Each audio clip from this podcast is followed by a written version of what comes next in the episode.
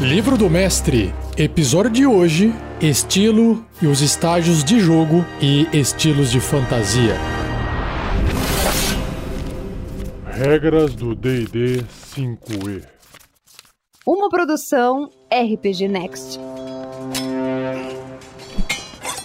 Começando com o estilo de jogo ou playstyle, o estilo de jogar, ao construir um novo mundo ou adotar um já existente e criar eventos-chave que iniciam sua campanha, você determina sobre o que sua campanha trata. Depois, você tem que decidir como você quer continuar sua campanha. Qual a forma certa de conduzir uma campanha? Isso depende do seu estilo de jogo, o seu playstyle, das motivações dos seus jogadores. Considere os gostos dos seus jogadores, seus pontos fortes como mestre, regras da mesa ou regras da casa, discutidas na parte 3 mais para frente, e o tipo de jogo que você deseja conduzir. Descreva aos jogadores como você encara a experiência do jogo e deixe que eles deem suas opiniões. O jogo é deles também. Coloque esses alicerces previamente, assim seus jogadores poderão fazer escolhas inteligentes e ajudarão você a manter o tipo de jogo que você deseja conduzir. E considere os dois exemplos exagerados de estilo de jogo, que é o matar e pilhar e a narrativa imersiva. Matar e pilhar. Os aventureiros chutam a porta da masmorra, lutam com os monstros e coletam tesouro. Esse estilo de jogo é direto, divertido, excitante e voltado para ação. Os jogadores passam relativamente pouco tempo desenvolvendo personalidades para os seus personagens, em situações de interpretação sem combate ou discutindo qualquer coisa diferente dos perigos iminentes da masmorra. Em um estilo de jogar desse, os aventureiros confrontam monstros e oponentes obviamente malignos, e, ocasionalmente, encontram PDMs ou NPCs claramente bons e prestativos. Não espere que os aventureiros discutam sobre o que fazer com prisioneiros ou debatam se é certo ou errado invadir e aniquilar o covil do Bugbear ou Bugurso. Não tome nota do dinheiro ou tempo gasto em cidades. Quando eles completarem uma tarefa, envie os aventureiros de volta para a ação o mais rápido possível. A motivação do personagem não precisa ser mais desenvolvida que o desejo de matar monstros e adquirir tesouros. Narrativa imersiva, que é o outro estilo de jogar. Águas Profundas, ou Waterdeep, que é uma cidade, está sendo ameaçada por uma desordem política. Os aventureiros devem convencer os lords mascarados, os governantes secretos da cidade, a resolver suas diferenças, mas só poderão fazer isso após tanto os personagens quanto os lords entrarem em um acordo sobre suas diferenças de perspectivas e roteiros. Este estilo de jogo é profundo, complexo e desafiador. Concordo. O foco não é o combate, mas a negociação, manobras políticas e interação de personagem. Uma sessão de jogo inteira pode se passar sem uma única jogada de ataque. Nesse estilo de jogo, os NPCs, os PDMs, são tão complexos e ricos em detalhes quanto os aventureiros, apesar do foco estar na motivação e personalidade, não nas estatísticas de jogo. Espere longas divagações de cada jogador sobre o que o seu personagem faz e por quê. Ir a um templo pedir conselho a um sacerdote pode ser tão importante quanto um encontro e luta contra orcs. E não espere que os aventureiros lutem com os orcs de qualquer modo, a não ser que eles tenham motivo para fazê-lo. Um personagem irá às vezes realizar ações que vão contra o bom senso do jogador, pois, abre aspas, isso é o que o personagem faria, fecha aspas. Já que o combate não é o foco, as regras de jogo ficam em segundo plano no desenvolvimento do personagem. Testes de modificadores de habilidade e proficiências em perícias precedem os bônus de combate. Sinta-se à vontade para mudar ou ignorar as regras para encaixar as necessidades interpretativas dos jogadores usando os conselhos apresentados na parte 3 deste livro, mais para frente. E aí também tem um tópico chamado algo entre ambos, ou seja, vai misturar o estilo de matar e pilhar com a narrativa imersiva. Então, esse algo entre ambos é o estilo de jogo que a maioria das campanhas está. Existe uma porção de ação mas a campanha oferece um enredo contínuo e interação entre personagens também. Os jogadores desenvolvem a motivação dos seus personagens e saboreiam a chance de provar a perícia deles em combate. Para manter o equilíbrio, forneçam uma mistura de encontros interpretativos e encontros de combate. Mesmo em um cenário de masmorra, você pode apresentar um NPC, um PDM, que não pretende entrar em combate, mas sim ajudar, negociar ou apenas conversar. Pense no seu estilo de jogo predileto ao considerar essas perguntas, que são oito aqui. Número 1. Um, você é um fã de realismo e consequências pesadas ou você é mais focado em fazer o jogo parecer um filme de ação? Você quer que o jogo mantenha uma sensação de fantasia medieval? Quer explorar linhas cronológicas alternadas ou matemática moderna?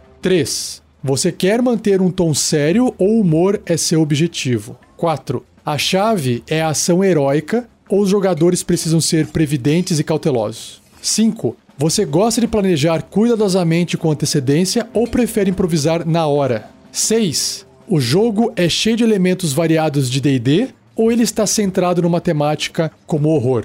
7. O jogo é para todas as idades ou ele envolve temas adultos? E 8. Você está confortável com ambiguidade moral, como permitir que os personagens explorem se os fins justificam os meios? Ou você prefere princípios heróicos diretos como justiça, sacrifício e ajudar os oprimidos? É, então perceba que tem muita coisa rolando aqui e cada jogador vai ter uma preferência por algo, por um ponto, em detrimento de outro. A minha sugestão é você começar no meio de tudo, colocando um pouco de cada e conforme o pessoal for jogando, você ir entregando mais o que o pessoal gosta e diminuindo o que o pessoal gosta menos. Isso não é um trabalho fácil. É importante manter a comunicação e conversar sempre com seus jogadores. E mesmo assim, vai acabar acontecendo de um ou outro jogador ou até a mesa inteira não dar certo e as partidas se encerrarem. Não se desespere, talvez possa ser falta de experiência sua, pode ser também falta de experiência dos jogadores. E a única forma de você contornar isso é tentando novamente, até dar certo. O livro traz uma caixinha de texto aqui que ele acrescenta uma informação chamada Um Mundo a se Explorar, que diz: Boa parte de uma campanha envolve os aventureiros viajando de lugar em lugar, explorando o ambiente e aprendendo sobre o mundo fantástico. Esta exploração pode acontecer em qualquer ambiente, incluindo um vasto deserto, uma masmorra labiríntica, as passagens sombrias do subterrâneo, as ruas lotadas de uma cidade e as águas onduladas do mar. Determinar um caminho contornando um obstáculo, encontrar um objeto escondido, investigar uma característica estranha de uma masmorra, decifrar dicas, resolver enigmas e transpor ou desarmar armadilhas, todos podem fazer parte da exploração. Às vezes, a exploração é uma parte casual do jogo. Por exemplo, você poderia ignorar uma jornada sem importância ao dizer aos jogadores que eles passam três dias monótonos na estrada antes de chegarem ao próximo ponto importante. Outras vezes, a exploração é o foco, uma chance de descrever uma parte fantástica do mundo ou da história que aumenta o sentimento imersivo dos jogadores. De forma similar, você deveria considerar jogar a exploração caso seus jogadores gostem de resolver enigmas, encontrar o seu caminho em volta de obstáculos e vasculhar os corredores de uma masmorra à procura de portas secretas.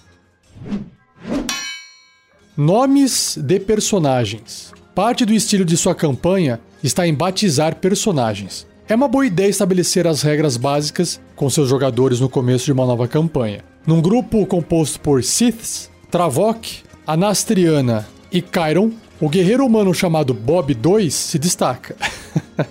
Especialmente se ele for idêntico ao Bob 1, que foi morto pelos kobolds. Se todos no grupo tomarem uma abordagem divertida para os nomes, sem problemas. Se o grupo, ao contrário, prefere levar seus personagens e seus nomes mais a sério, persuada o jogador de Bob a procurar um nome mais apropriado. Os nomes dos personagens dos jogadores deveriam se adequar entre si em estilo ou conceito e eles também deveriam se adequar ao estilo do seu mundo de campanha assim como os nomes dos personagens do mestre e nomes de locais que você criar. Travok e Chiron não gostariam de ingressar numa missão para Lord Bolinho, visitar a ilha de Jujuba ou derrotar um mago louco chamado Raio. Bom, a minha opinião aqui como mestre. Às vezes os jogadores iniciam com uma ideia em mente, e quando você apresenta algo pouco diferente, pode ser que eles abracem aquela ideia e gostem do resultado. Então nada está escrito em pedra. Então o que o livro, os autores do livro aqui deixaram registrado nessa parte, talvez representem um pouco a experiência deles. Eu acredito que nós estamos aprendendo a ser mais flexíveis, ou pelo menos deveríamos estar sendo assim, e respeitar o gosto e diferença dos jogadores e aprender a conviver com o diferente. Eu não vejo problema um personagem se chamar Sith e o outro Bob 2, desde que o grupo aceite isso. Campanhas contínuas ou episódicas. A espinha dorsal de uma campanha é uma série de aventuras interligadas, mas você pode conectá-las de duas formas diferentes. Em uma campanha contínua, as aventuras interligadas compartilham uma essencial de um propósito maior ou um tema ou temas recorrente. As aventuras podem se basear no retorno de vilões, grandes conspirações um único mentor que, no fim das contas, estava por trás de cada aventura da campanha. Uma campanha contínua, construída com um tema e um arco de história em mente, pode se parecer com um grandioso épico de fantasia. Os jogadores têm a satisfação de saber que as ações que eles tomam durante uma aventura influenciam na seguinte. Tramar e conduzir esse tipo de campanha pode ser desgastante para o mestre, mas o pagamento é uma grandiosa história memorável. E nisso eu concordo plenamente. Agora, uma campanha episódica, em contraste, é como um show de televisão onde cada episódio semanal é uma história independente que não contém nenhuma trama abrangente. Ela pode ser construída com uma premissa que explique sua natureza, tipo, os personagens dos jogadores são aventureiros contratados ou exploradores se aventurando pelo desconhecido e confrontando uma série de perigos sem relação. Eles podem até mesmo ser arqueólogos, aventurando-se por uma ruína antiga após a outra em busca de artefatos. Um jogo episódico como esse permite que você crie aventuras ou compre aventuras que foram publicadas e coloquem-as em sua campanha sem se preocupar com a forma que elas irão se interligar com as aventuras que virão depois ou que aconteceram antes.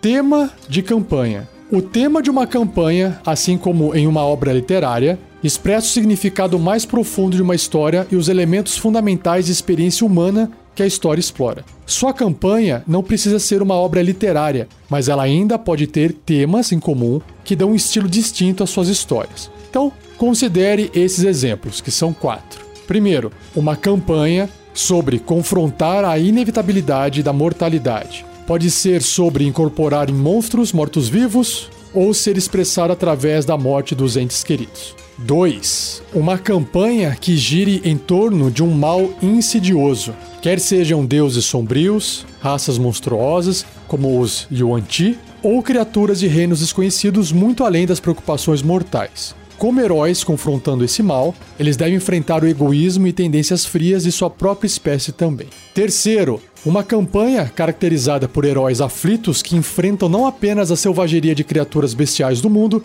mas também suas bestas interiores, que são a raiva e fúria que vive em seus corações. E quarto tópico, uma campanha explorando a insaciável sede por poder e dominação, quer seja incorporada pelas tropas dos Nove Infernos ou por governantes humanoides tentando conquistar o mundo.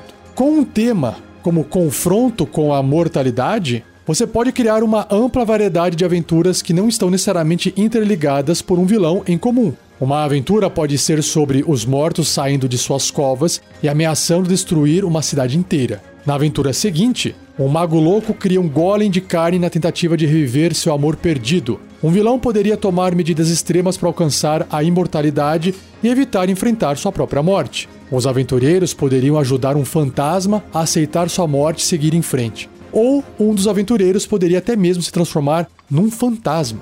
E aí, o livro também apresenta variações de um tema. Misturar as coisas tudo de uma vez permite que seus jogadores aproveitem uma variedade de aventuras. Mesmo uma campanha de temática fechada pode se desviar agora ou depois. Se sua campanha envolve bastante intriga, mistério e interpretação, seus jogadores poderiam gostar de explorar uma masmorra eventual, especialmente se a tangente mostrar ter relação com uma trama maior na campanha. Se a maioria de suas aventuras são expedições a masmorras, mude o foco com um mistério urbano tenso que eventualmente leve o grupo a uma masmorra em uma construção ou torre abandonada. Se você conduz aventuras de horror semana após semana, tente usar um vilão que acaba por se tornar ordinário, talvez até mesmo bobo. Um alívio cômico é uma ótima variação em praticamente todas as campanhas de DD, embora os jogadores geralmente façam isso sozinhos. E é verdade.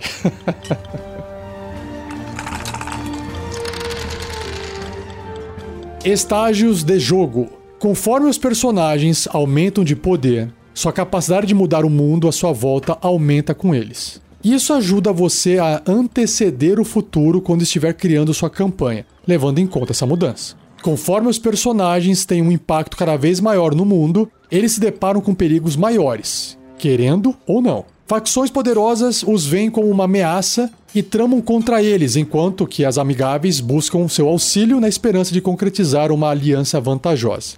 Os estágios de jogo representam as etapas ideais para introduzir novos eventos que abalam o mundo na campanha. Conforme os personagens resolvem um evento, um novo perigo surge ou o problema anterior se transforma em uma nova ameaça em consequência das ações dos personagens. Os eventos precisam crescer em magnitude e escopo, aumentando as dificuldades e o drama conforme os personagens tornam-se consideravelmente mais poderosos. Essa abordagem também permite que você fragmente seu projeto de trabalho em pedaços menores. Crie materiais como aventuras, NPCs, mapas e assim por diante para cada estágio em um momento. Você precisa se preocupar apenas com os detalhes do próximo estágio quando os personagens estiverem perto dele. Ainda melhor, Conforme a campanha toma rumos inesperados em consequência das escolhas dos jogadores, você não precisará se preocupar em refazer um monte de trabalho. E essa é uma dica de ouro para mim, que é não queira preparar tudo 100% ou algo além do necessário que permita você poder jogar, porque senão você corre o risco de ficar para sempre ali preparando e nunca estar pronto para começar uma aventura.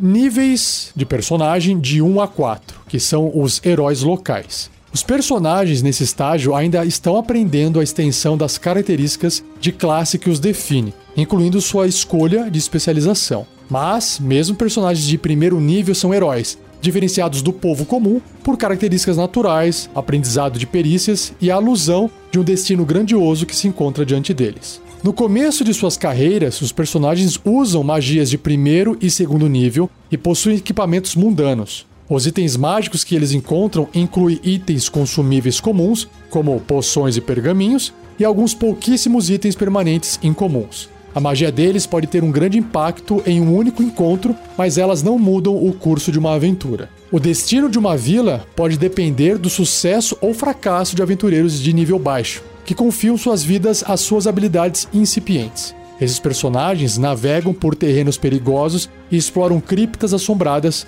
onde eles esperam lutar contra orcs selvagens, lobos ferozes, aranhas gigantes, cultistas malignos, carniçais sanguinários e rufiões mercenários. Caso se deparem mesmo com um dragão jovem, é melhor eles evitarem o combate. Níveis de personagem de 5 a 10. Heróis do Reino. No momento que alcançarem esse estágio, os aventureiros terão dominado o básico de suas características de classe, apesar de continuarem a melhorá-la através dos níveis. Eles encontraram seu lugar no mundo e começaram a se envolver com os perigos que os rodeiam. Conjuradores dedicados aprendem magias de terceiro nível no início desse estágio. Subitamente, os personagens podem voar, ferir grandes números de oponentes com magias como bola de fogo e relâmpago e até mesmo respirar embaixo d'água. Eles dominarão magias de quinto nível ao final desse estágio e magias como Círculo de Teletransporte, Vidência, Coluna de Chamas ou Parede de Chamas, Conhecimento Lendário e Reviver os Mortos. Pode gerar um impacto significativo nos aventureiros. Eles começam a adquirir mais itens mágicos permanentes, incomuns e raros também que os servirão pelo resto de suas carreiras. O destino de uma região pode depender das aventuras que personagens de quinto a décimo nível empreendem. Esses aventureiros arriscam-se em florestas assustadoras e ruínas antigas, onde eles confrontarão gigantes selvagens, hidras ferozes, golems destemidos, Yuan-Ti malignos, diabos ardilosos, demônios sanguinários, devoradores de mente astutos e Drolls assassinos. Eles podem ter a chance de derrotar um dragão jovem que tem estabelecido um covil, mas que ainda não tenha estendido seu alcance muito além do território ao redor. Níveis 11 a 16 Mestres do Reino. A partir do 11 nível, os personagens são exemplos notáveis de coragem e determinação, verdadeiros exemplares no mundo, bem separados das massas. Nesse estágio, os aventureiros são muito mais versáteis que eram nos níveis baixos e eles geralmente conseguem encontrar a ferramenta certa para um desafio proposto. Conjuradores dedicados ganham acesso a magias de sexto nível nesse décimo primeiro nível de personagem, incluindo magias que mudam completamente a forma como os aventureiros interagem com o mundo. Suas grandiosas magias chamativas são significantes em combate. Então eu tenho desintegrar, barreira de lâminas, cura completa, por exemplo. Porém, magias de bastidores como palavra de recordação, encontrar o caminho, contingência, teletransporte e visão da verdade alteram a forma como os jogadores abordam suas aventuras. Cada nível de magia após esse ponto introduz novos efeitos com impacto igualmente grande. Os aventureiros encontram itens mágicos raros e muito raros, que concebem habilidades igualmente poderosas. O destino de uma nação, ou até mesmo do mundo, depende de missões momentosas que tais personagens empreendem. Os aventureiros exploram regiões desconhecidas e adentram em masmorras há muito esquecidas onde eles enfrentam terríveis senhores dos planos inferiores, rakshasas e observadores, os beholders, astutos e vermes púrpura famintos. Eles poderiam encontrar e até mesmo derrotar um poderoso dragão adulto que tenha estabelecido seu covil e uma presença significativa no mundo. Nesse estágio, os aventureiros deixam sua marca no mundo de diversas formas, desde as consequências de suas aventuras até a maneira com que eles gastam seu tesouro árduo, e aproveitam de suas reputações merecidas. Os personagens desse nível constroem fortalezas em terras doadas pelos governantes locais. Eles fundam guildas, templos ou ordens marciais. Eles adquirem aprendizes ou estudantes próprios. Eles promovem a paz entre nações ou as levam à guerra. E suas formidáveis reputações atraem a atenção de inimigos muito poderosos. Níveis 17 a 20 Mestres do Mundo. A partir do 17º nível, os personagens possuem capacidades super-heróicas e seus feitos e aventuras são o material de lendas. As pessoas comuns vagamente podem sonhar com tamanho nível de poder, ou com perigos tão terríveis. Conjuradores dedicados nesse estágio ostentam avassaladoras magias de nono nível, como Desejo, Portal, Tempestade da Vingança e Projeção Astral. Os personagens possuem diversos itens mágicos raros e muito raros à sua disposição e começam a encontrar itens lendários, como uma espada Vorpal ou um cajado do arcano. As aventuras desse nível têm consequências de vasta amplitude, possivelmente determinando o destino de milhões no plano material e até em locais além.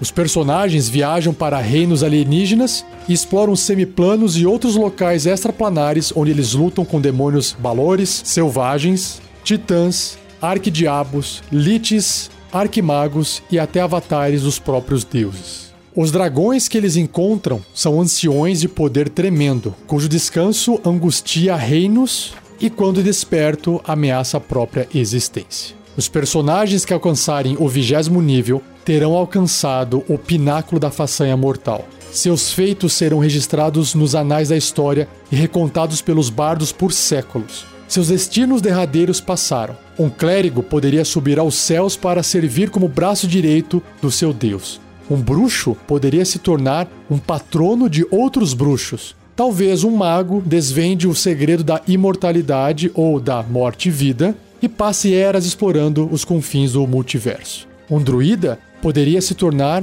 uno com a terra, transformando-se em um espírito da natureza de um local em particular ou um aspecto selvagem. Outros personagens poderiam fundar clãs ou dinastias que venerem a memória de seus honrados ancestrais por gerações e gerações, criando obras-primas de épicos literários que são cantados e recontados por milhares de anos. Ou estabelecer guildas ou ordens que mantêm os princípios e sonhos dos aventureiros vivos. Alcançar esse ponto não determina necessariamente o fim da campanha. Esses personagens poderosos poderiam ser chamados para empreender aventuras grandiosas em níveis cósmicos. E como resultado dessas aventuras, a capacidade deles pode continuar a evoluir. Os personagens não ganham mais níveis a partir desse ponto.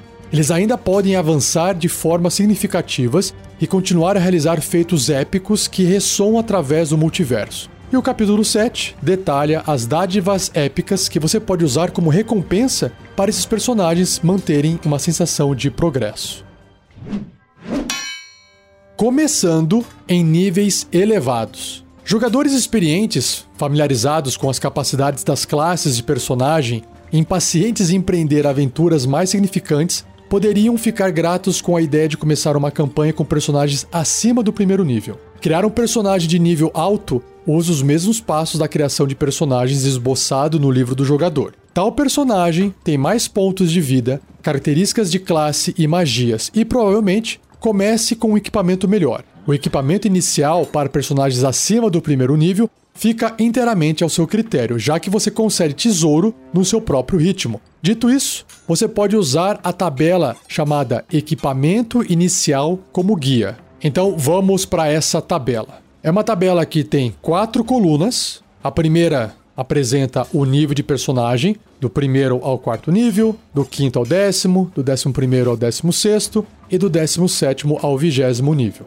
que são os tópicos que eu acabei de citar agora há pouco. E aí a coluna do lado vai apresentar um equipamento inicial para a campanha de magia escassa, a outra coluna para uma campanha padrão e a última coluna para uma campanha de magia elevada. Então vamos lá, começando então com personagens de primeiro ao quarto nível. Numa campanha de magia escassa, você vai usar o equipamento inicial normal que tem lá no livro do jogador. Mesma coisa se aplica para uma campanha padrão. E também não muda nada, é exatamente o equipamento inicial normal se você também estiver numa campanha de magia elevada. Então a mudança só vai começar a ocorrer do quinto nível em diante. Então, se você estiver numa campanha de magia escassa, essa tabela sugere 500 moedas de ouro mais 1 de 10 vezes 25, que vai variar ali de 25 até 250. E, além disso, o equipamento inicial normal. Se você estiver numa campanha padrão, é exatamente a mesma coisa, a mesma quantidade de dinheiro e também o equipamento inicial normal.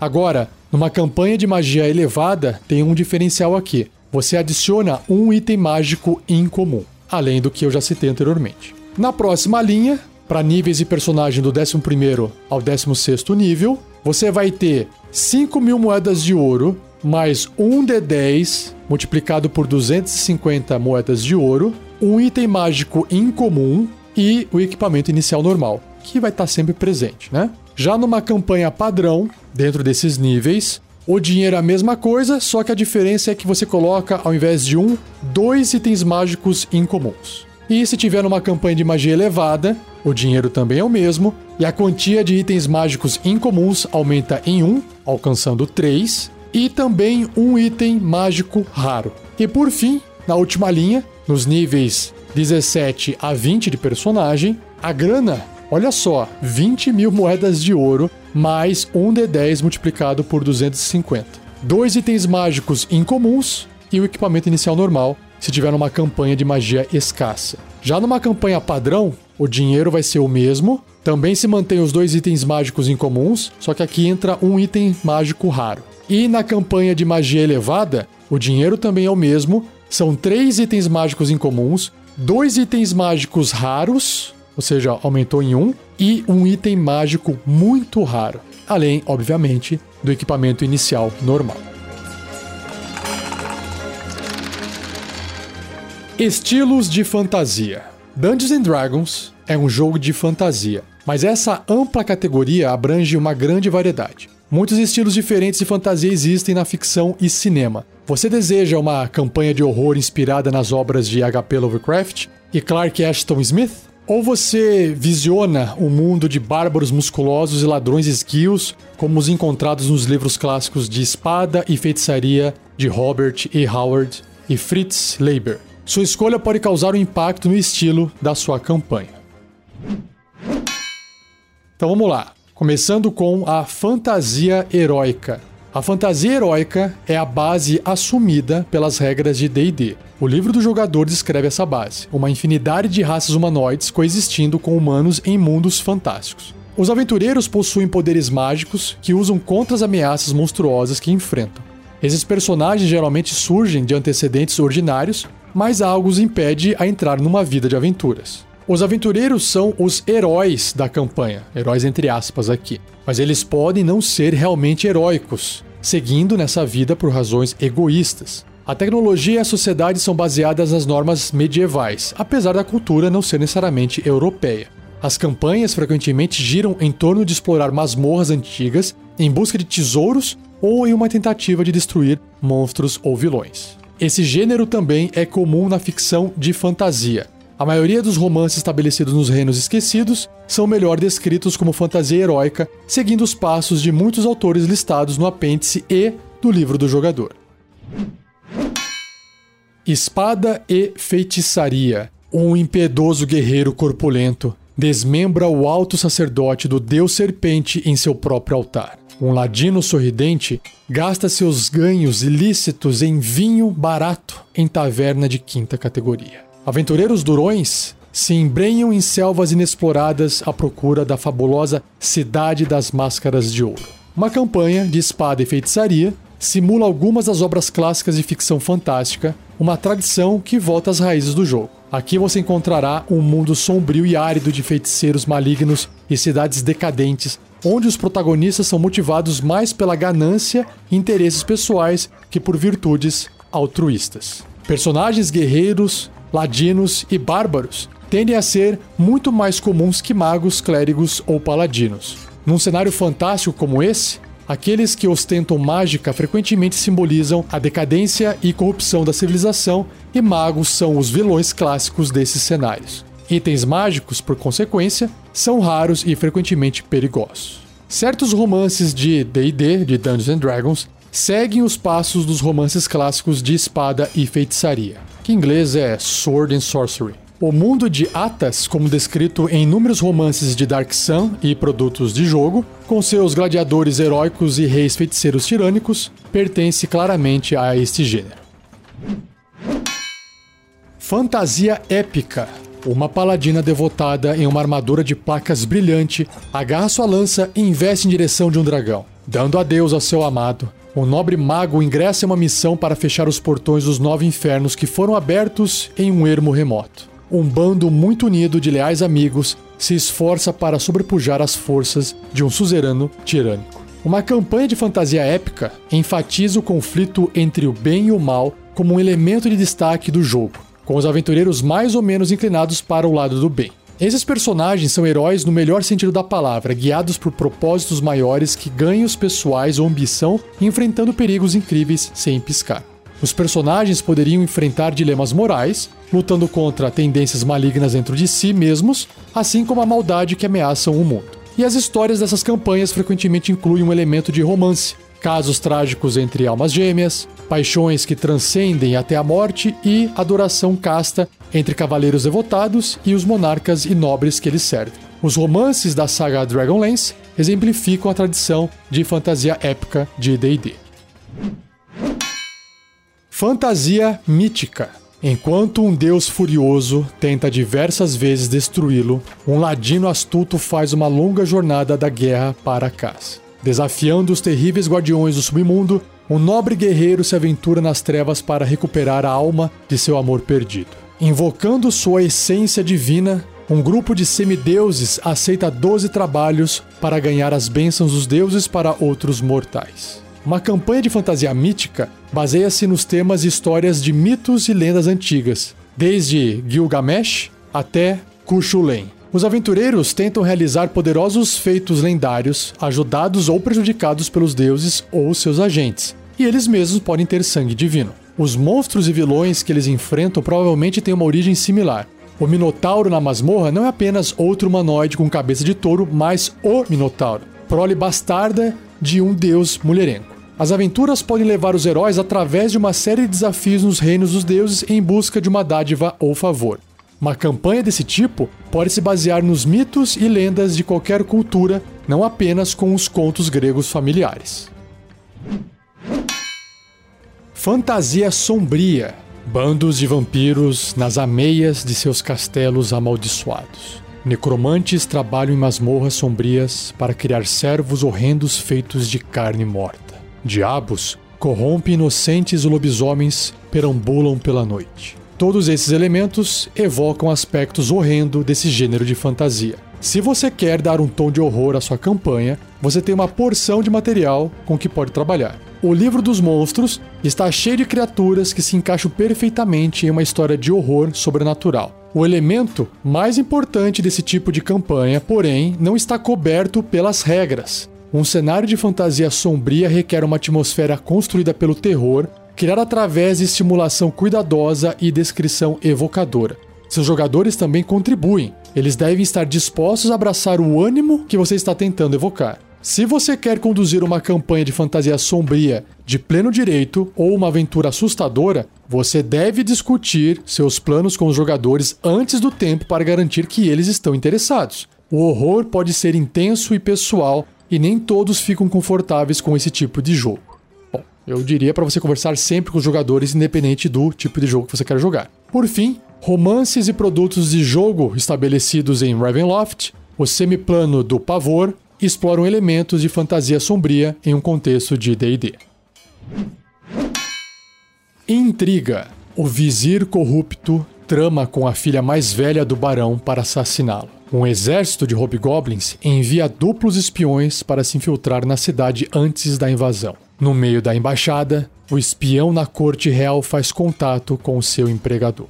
Intriga política, espionagem, sabotagem e atividades similares de manto e adaga podem prover a base para excitantes campanhas de DD. Nesse tipo de jogo, os personagens devem se importar mais com treinamentos de perícias e em fazer contatos do que em magias de ataque e armas mágicas. Interpretação e interação social têm uma importância muito maior que o combate, e o grupo pode passar várias sessões sem ver um monstro. Novamente, certifique-se que seus jogadores saibam antes do tempo que você deseja conduzir esse tipo de campanha. Do contrário, um jogador pode criar um anão paladino focado em defesa apenas para perceber que ele está deslocado entre meio elfos, diplomatas e tieflings espiões. Os romances Os Anjos de Enxofre de Erin M. Evans focam-se nas intrigas no cenário dos Reinos Esquecidos, Forgotten Realms, desde as políticas traiçoeiras dos Nove Infernos até a sucessão controversa da realeza de Cormir. Mistério. Quem roubou três armas mágicas lendárias e as escondeu em uma masmorra remota, deixando uma pista oculta da localização delas? Quem colocou o Duque em um sono mágico e o que pode ser feito para despertá-lo? Quem assassinou o mestre da guilda e como o assassino entrou no cofre fechado da guilda? Uma campanha com temática de mistério coloca os personagens no papel de investigadores, talvez viajando de cidade em cidade para resolver casos difíceis com os quais as autoridades locais não podem lidar. Tal campanha enfatiza enigmas e resolução de problemas em adição de proezas de combate. Um grande mistério pode até mesmo definir toda a campanha. Por que alguém matou o mentor dos personagens colocando-os no caminho de aventuras? Quem realmente controla o culto da mão vermelha? Nesse caso, os personagens poderiam descobrir pistas para o mistério maior apenas uma vez por período. Aventuras individuais podem estar, no máximo, tangencialmente ligadas a esse tema. Uma dieta de nada além de enigmas pode se tornar frustrante então certifique-se de misturar os tipos de encontros que você apresenta. Romances em diversos cenários de DD já exploraram o gênero de mistério com uma mistura de fantasia. Em particular, o assassinato de Cormir, de Chet Williamson, assassinato em Haurua, de Richard S. Myers, e Tempestade Mágica, de Ed Greenwood. São mistérios situados nos Reinos Esquecidos. Assassinato em Tarsis, de John Maddox Roberts, tem a mesma abordagem no cenário de Dragonlance. Capa e espada, ou em inglês, swashbuckling. Marinheiros empunhando rapieiras lutam contra sarruaguins fora do barco. Carniçais espreitam em navios abandonados esperando para devorar caçadores e tesouros. Ladinos impetuosos e paladinos charmosos abrem seu caminho em meio a intrigas do palácio e saltam de uma sacada em cavalos à sua espera logo abaixo. Aventuras de capa e espada, de piratas e mosqueteiros sugerem oportunidades para uma campanha dinâmica. Os personagens geralmente passam mais tempo em cidades, cortes reais e embarcações navegando que explorando masmorras, tornando as perícias de interpretação importantes, não ao ponto de uma campanha puramente de intriga. Todavia, os heróis poderiam terminar em situações clássicas de masmorra, como procurando em esgotos lamacentos abaixo do palácio para encontrar a câmara escondida do Duque Maligno. Um bom exemplo de ladino de capa e espada nos Reinos Esquecidos é o Jack Ravenwild, que aparece nos romances de Richard Baker, nos livros Cidade dos Corvos e Príncipe dos Corvos.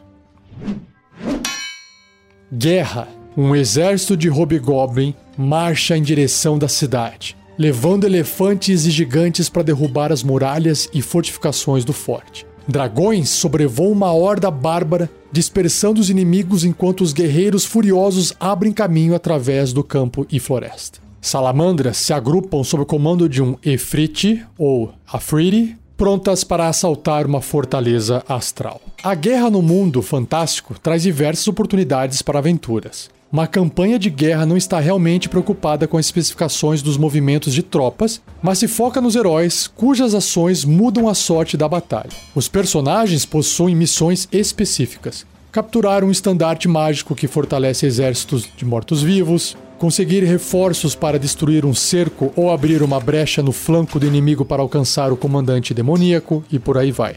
Em outras situações, o grupo apoia um exército maior ao proteger um local estratégico até que os reforços cheguem, matando batedores inimigos antes que eles possam relatar ou cortando rotas de suprimentos. Coleta de informação e missões diplomáticas podem complementar as aventuras mais focadas em combate. A Guerra da Lança, nos romances Crônicas de Dragonlance, e a Guerra da Rainha Aranha, na série de romances de mesmo nome, são exemplos proeminentes de guerras em romances de D&D.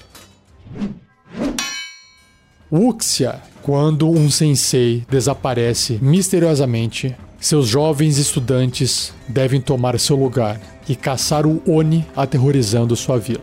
Heróis talentosos, mestres de suas respectivas artes marciais, voltam para casa para libertar sua vila de um senhor da guerra hobgoblin maligno. O mestre Rakshasa de um monastério próximo realiza rituais para erguer fantasmas atormentados do seu descanso. Uma campanha que se baseia em elementos de filmes de artes marciais asiáticos combinam perfeitamente com o D&D. Os jogadores podem definir a aparência e equipamento de seus personagens do jeito que quiserem para a campanha, e as magias precisam apenas de pequenas mudanças temáticas para que possam refletir melhor tal cenário. Por exemplo, quando os personagens usam magias ou habilidades especiais que os teletransportam em curtas distâncias, eles na verdade fazem saltos acrobáticos altíssimos. Testes de habilidade para escalar não envolvem uma procura cuidadosa por reentrâncias, mas deixam os personagens pularem pelas paredes ou de árvore em árvore. Guerreiros atordam seus oponentes ao atingirem pontos de pressão. Essas descrições temáticas das ações no jogo não mudam as bases das regras, mas elas fazem toda a diferença na percepção de uma campanha. De forma parecida, uma classe não precisa de novas regras para refletir a influência cultural. Um novo nome pode fazer o papel. Um herói tradicional de Wuxia chinesa poderia ser um paladino, que tem uma espada chamada Juramento de Vingança, enquanto que um samurai japonês poderia ser um paladino com um juramento de devoção, que é o Bushido, em particular, que inclui fidelidade a um senhor, daimyo, entre seus princípios. Um ninja é um monge que persegue o caminho da sombra, quer seja chamado de Yujen, de Tsukai ou de Suami, um personagem mago, feiticeiro ou bruxo, funciona muito bem em um jogo inspirado pelas culturas medievais asiáticas. E ainda nessa parte de Wuxia, o livro sugere aqui nomes de armas Wuxia. Fazer os jogadores se referirem ao Tetsubo ou uma katana ao invés de clava grande ou espada longa pode aprimorar a temática de uma campanha Wuxia. A tabela Nomes de Armas Wuxia lista nomes alternativos para armas comuns do livro do jogador, identifica sua cultura de origem. O nome alternativo não muda em nada as propriedades das armas como elas são descritas no livro do jogador. Então vamos lá. Essa tabela então tem duas colunas, uma que é o nome original da arma no livro do jogador e a outra coluna é o nome da arma tanto na cultura chinesa quanto na japonesa. Então, começando com a letra A, adaga. Na China, o nome é. Bom, antes de começar a falar aqui os nomes, eu não sei falar nem chinês e nem japonês, então eu vou falar o que eu estou lendo, ok? Então vamos lá. Adaga em chinês ou na China é Bishou ou Tamo. E no Japão, Kozuka ou Tanto. A alabarda na China é Ji ou Ji, J-I. E no Japão, Kamayari. O arco curto só tem aqui no Japão Hankyu. E o arco longo também só no Japão, Daikyu. A azagaia na China é Mao e no Japão Ushine. O bordão na China é Gan ou Gun, G-U-N, e no Japão Bo. Cimitarra na China, Liu Yedao e no Japão wakizashi. A clava na China, bian, e no Japão, tonfa. Clava grande, só no Japão, tetsubo. Dardo, também só no Japão, que é o shuriken. Esse aqui é o único que eu conheço até agora. Espada grande, na China, shagdao, e no Japão, nodashi. Espada longa, na China, é jian, e no Japão, a katana, que esse aqui eu também conheço. A foice curta só tem no Japão, que é a kama, esse também conheço. A glaive na China, guandao, e no Japão, bicento ou naginata. A lança na China é Kiang e no Japão Yari. A lança de montaria no Japão só, não tem na China, é Umayari. A lança longa na China é Mao e no Japão Nagayari. A massa na China é Shui e no Japão Konabo. O machado de batalha na China é Fu e no Japão Masakari. O machado de mão só tem no Japão, aqui na tabela, é Ono e o mangual também só no Japão, Nunchaku. Ah, esse aqui eu conheço, que é o Chaco. O pessoal fala Chaco, né? O Nunchaku. Mangual, legal. Atravessando as barreiras. O renomado paladino Murlind, do mundo de Orth, como caracterizado nos romances e produtos de jogo de Greyhawk, se veste com trajes tradicionais do Velho Oeste da Terra e porta um par de revólveres em sua cintura. A massa de São Cuthbert uma arma sagrada pertencente ao deus da justiça de Greyhawk, encontrou seu caminho do Museu de Victoria e Albert em Londres em 1925. Em algum lugar, nos picos da barreira de Orth, dizem estar os destroços de uma nave espacial com bizarras formas de vida alienígenas e estranhos itens tecnológicos a bordo. E o famoso mago Elminster, dos Reinos Esquecidos, dizem fazer aparições ocasionais na cozinha do escritor canadense Ed Greenwood, onde ele às vezes se reúne com magos dos mundos de Orth e Kryn, terra natal da saga de Dragonlance. Fundo nas raízes de D&D, existem elementos de ficção científica e fantasia científica, e sua campanha poderia se basear nessas fontes também. Está tudo bem enviar seus personagens através de um espelho mágico para o País das Maravilhas de Lewis Carroll colocá-los a bordo de uma nave que viaja entre as estrelas ou definir sua campanha em um mundo futurista onde armas de laser e mísseis mágicos coexistem. As possibilidades são ilimitadas. O capítulo 9, chamado Oficina do Mestre, fornece as ferramentas para explorar essas possibilidades. Seja você também um guerreiro ou uma guerreira do bem. Para saber mais, acesse padrim.com.br barra rpgnext ou picpay.me barra rpgnext.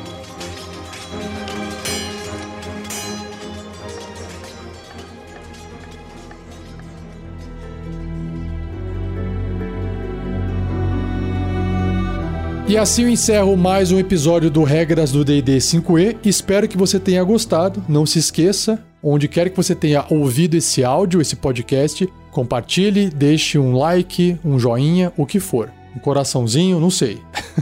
Agradeço ao Gleico Vieira Pereira pela edição de mais um episódio. Lembre-se que o RPG Next Podcast tem um feed para todos dominar, porque lá dentro desse feed tem todos os episódios que nós produzimos e lançamos. Regras do D&D 5e, regras de GURPS 4e, Tarrasque na Bota, A Forja e Contos Narrados. Então, se você assina feed e você só está assinando o Regras do D&D 5e, sugiro você assinar o feed pai, né, o feed mãe, RPG Next Podcast, para você poder ter acesso a todo o nosso conteúdo. Vai saber se você não está perdendo alguma coisa que você curte porque você não tem esse feed geral assinado. Beleza? E não perca o próximo episódio, onde eu começo o capítulo 2 do livro, chamado Criando um Multiverso, onde eu vou falar sobre os planos, viagem planar, o plano astral e o plano etéreo. Beleza? Então, um abraço e até o próximo episódio.